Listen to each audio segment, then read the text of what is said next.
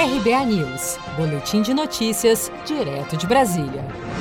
O prefeito de São Paulo, Bruno Covas, diz que a cidade não tem um prazo determinado para sair da quarentena. O governo do estado autorizou uma avaliação para a reabertura do comércio na capital paulista. Entre eles estão escritórios e imobiliárias. Em coletiva realizada ontem, dia 28 de maio, o prefeito de São Paulo, Bruno Covas, disse que a retomada das atividades para a reabertura do comércio não será a partir da próxima segunda-feira, 1 de junho. A população fez a sua parte, permanecendo dentro de casa e utilizando máscara Agora, os empresários também precisam fazer a sua parte, apresentando esses protocolos, é, para que a gente possa ter uma reabertura tranquila. Os municípios da região metropolitana de São Paulo estão na fase 1 de alerta máximo. Isso significa que somente construção civil, indústrias e serviços essenciais podem funcionar nesse momento. Nas últimas horas, o estado registrou um recorde no número de novos casos, 6.000